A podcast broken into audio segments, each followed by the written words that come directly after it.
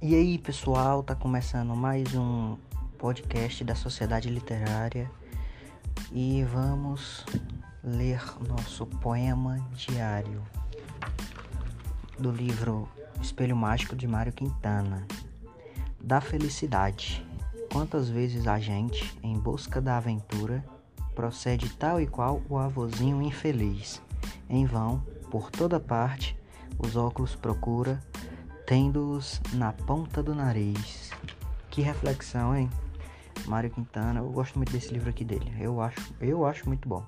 Eu indico para vocês. Tem várias poesias e é o que geralmente a gente usa aqui. Vamos pro intervalinho e daqui a pouco a gente volta. E aí, pessoal, eu tô trazendo para vocês aqui A Elite do Atraso, o livro do Gessé Souza, edição revista e ampliada da escravidão a Bolsonaro. E vou ler um pouquinho para vocês sobre o livro, tá bom? Quem é a elite do atraso? Como pensa e age essa parcela da população que controla grande parte da riqueza do Brasil? Onde está a verdadeira e monumental corrupção, tanto ilegal quanto legalizada, que esfola tanto a classe média quanto as classes populares? A elite do atraso se tornou um clássico contemporâneo da sociologia brasileira um livro fundamental de Gessé Souza, o sociólogo que ousou colocar a, na berlinda as obras que eram consideradas essenciais para se entender o Brasil. Por meio de uma linguagem fluente, irônica e ousada, Gessé apresenta uma nova visão sobre as causas da desigualdade que marca o nosso país e reescreve a história da nossa sociedade, mas não não a do patrimonialismo. Nossa proposta nossa suposta herança de corrupção trazida pelos portugueses, tese utilizada tanto à esquerda quanto à direita para explicar o Brasil. Muito menos a do brasileiro cordial, ambíguo e sentimental. No âmago da interpretação de Gessé não está a corrupção política.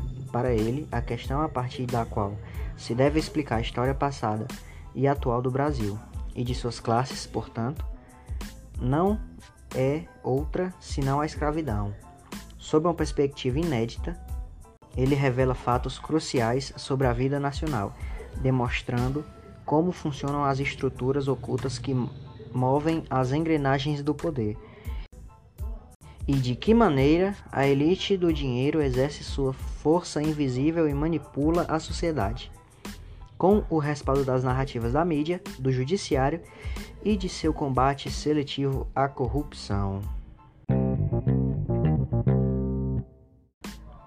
Pois é, pessoal.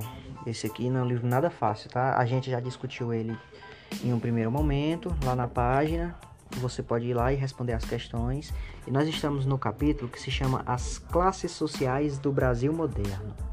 Pois é, vamos aqui às reflexões desse livro. No primeiro capítulo, A Escravidão como Nosso Berço, a gente vê que ele fala sobre a Casa Grande Senzala, Gilberto Freire, né?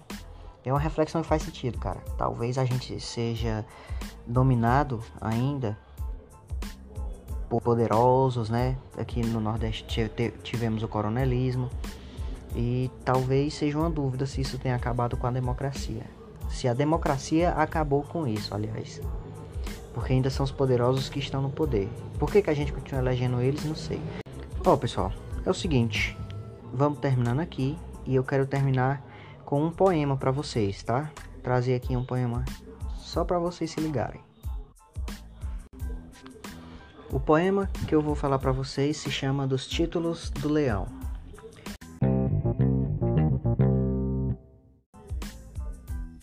Ele que é força pura, ele que é puro egoísmo, no entanto é o nobre, é o justo, é Sua Alteza o Leão pois que só um consolo resta à escravidão, idealizar o despotismo.